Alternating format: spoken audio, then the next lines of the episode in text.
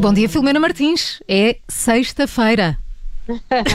e, e não marcaste tu a data. Não marquei o é? ponto, não. Ontem não marquei. Costuma ser à quinta, não é? Logo, ou melhor, à quarta, começa a dizer que é meio da semana, depois quinta. Bem, para onde nos levas então neste final de semana? Olha, vamos para a estação espacial e eu não faço a mínima Deve ideia. ficar que muito longe. Nem sei como se vai. Ah, mas olha que parece que por lá a comida é muito, muito má. É assim, tipo comida de avião ou de hospital, ou ainda pior. A comida de astronauta é. Parece que é mesmo muito má. Ah, mas ah, el- eles agora vão ter direito, ou tiveram direito, a um menu de 3 estrelas Michelin, criado de forma a poder ser comido em gravidade e assim com muitas fórmulas químicas. E eu vou ler para ver se, se vos cresce a água na boca a esta hora. Uhum. Uh, tem folhado de, de vou ler isto assim com aquele tom dos chefes Sim. folhado de batata e cebola roscoff com trufas lavagante com quinoa e vinagrete cítrico carne de vaca cozinhada em fogo lento durante 7 horas com molho de cogumelos e tarte de amêndoas com peras caramelizadas e crepes Suzette Vamos? Bem, ah, Quando é que parte o foguetão? É já. Mas eh, também tens que vir desta maneira, não é? Depois de tanto tempo a comer por tubos, eles merecem Pois estas é, coisas, pois não é? é.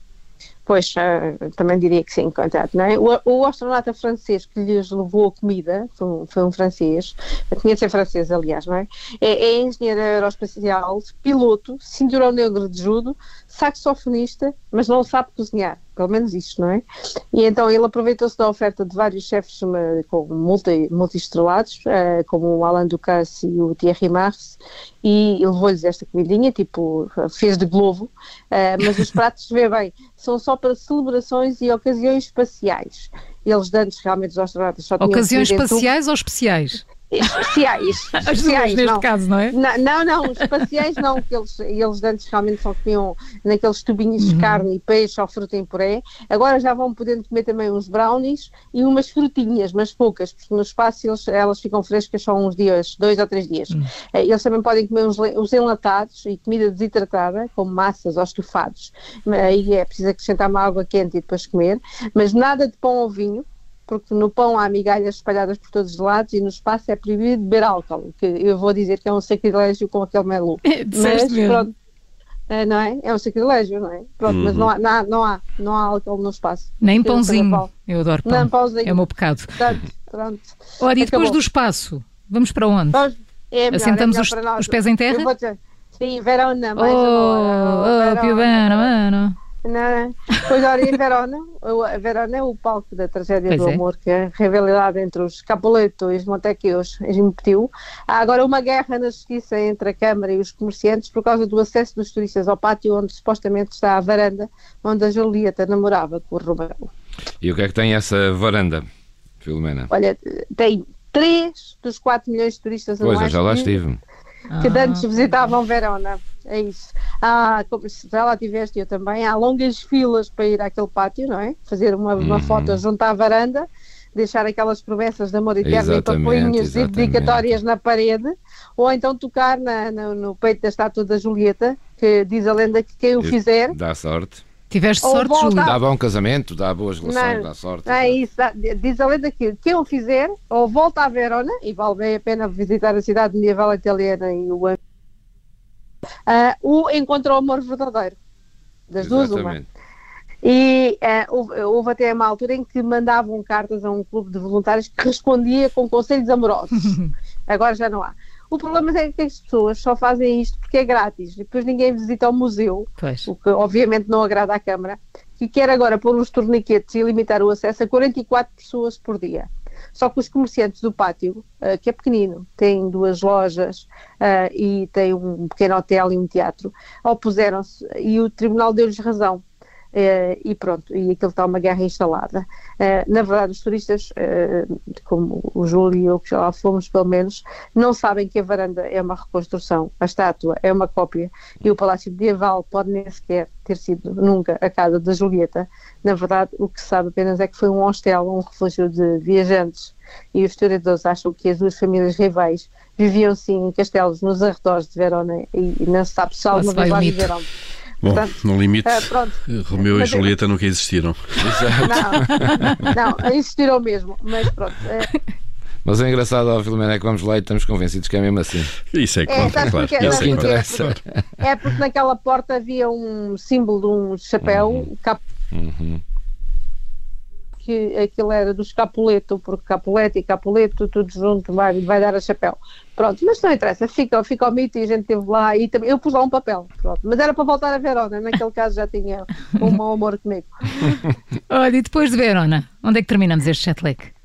Japão, são mais de 8 horas eh, e vocês estão a ver aquelas ventoinhas portáteis que os encolorados usam no verão, até umas que borrifam água e tudo. Então não, eu Esquece tenho isso. uma na minha mala, sempre. Eh, Estás a ver? Esquece. Então, A Sónia acaba de apresentar um ar-condicionado portátil que se usa numa pequena bolsa do tamanho assim de um maço de tabaco na parte de trás da gola das camisolas. Está tudo resolvido. oi, como assim? Na parte de trás, aí andas com o aparelho ali? Explica lá isso. Sim!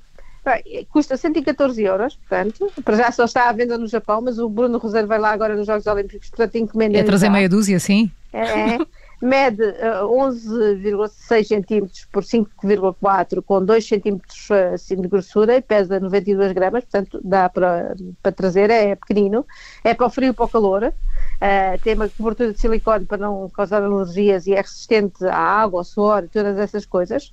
Ainda podes ligar a uma app de telemóvel que pode adaptar a temperatura, a bateria também dura imenso tempo, 4 horas, e a Sony até fez um acordo com várias marcas desportivas para terem um bolso onde podes usar aquilo.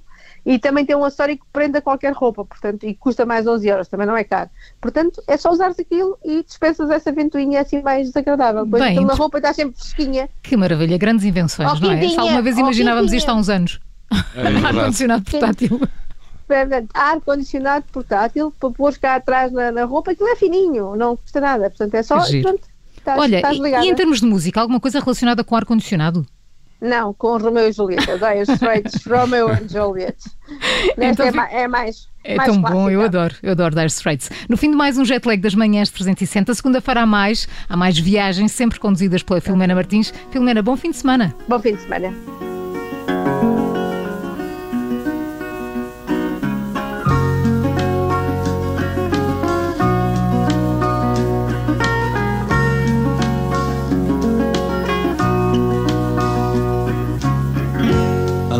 Romeo, sing the streets a serenade, laying everybody low with a love song that he made. Find the streetlight, steps out of the shade, says something like, You and me, babe, how about it? Juliet says, Hey, it's Romeo. You nearly give me a heart attack. He's underneath the window, she's singing, my boyfriend's back. You shouldn't come around here singing up at people like that. Anyway, what you gonna do about it? Juliet, the dice was loaded from the start, and I bet, and you exploded into my heart, and I forget, I forget the movie song. When you're gonna realize it was just that the time was wrong. Juliet.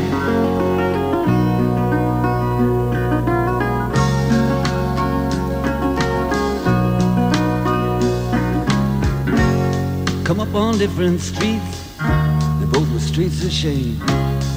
Both dirty, both mean. Yes, and the dream was just the same. And I dreamed your dream for you, and now your dream is real. Can you look at me as if I was just another one of your deals? When you can fall for chains of silver, you can fall for chains of gold. You can fall for pretty strangers, and the promises they hold. You promised me everything.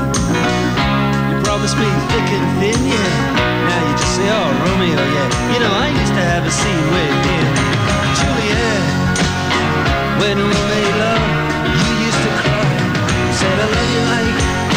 Os Dire Straits no fim do jet lag com a Filomena Martins, que a partir de segunda-feira vai para o ar a um quarto para as seis, na tarde em direto, com a Ana Filipa Rosa e o João Alexandre.